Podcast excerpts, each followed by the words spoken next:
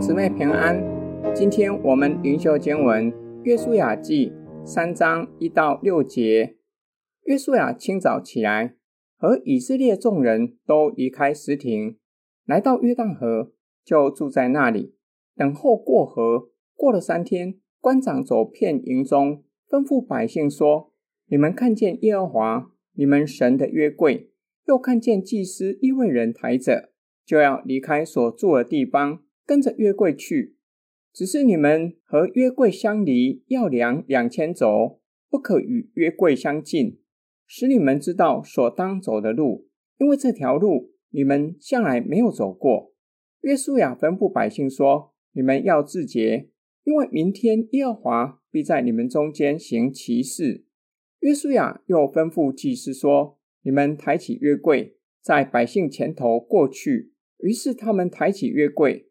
在百姓前头走，约书亚和百姓离开石亭，以色列人终于来到约旦河边，等候过河。三天后，官长走遍营中，吩咐百姓看见上主的约柜，又看见祭司利未人抬着约柜，就要跟着约柜离开所住的地方，只是要和约柜相离二千肘，大约九百一十四公尺。这样做的目的是要叫百姓知道当走的路，因为这是他们从来没有走过。约书亚吩咐百姓要自洁，因为明天上主必在以色列人中间行奇事，只过约旦河必有神迹奇事发生。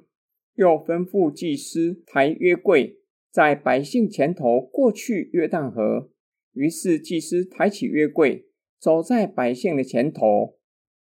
今天经文的默想跟祷告，官长指示百姓，看见祭司利未人抬着约柜，就跟着约柜起行，且要与约柜保持距离，因为他们要走从来没有走过的路。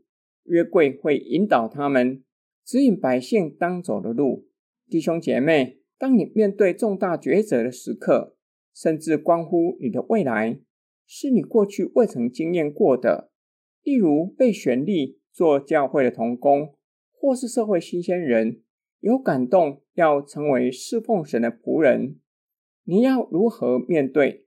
约书亚吩咐百姓要自洁，因为明天上主必在百姓中间行神迹奇事。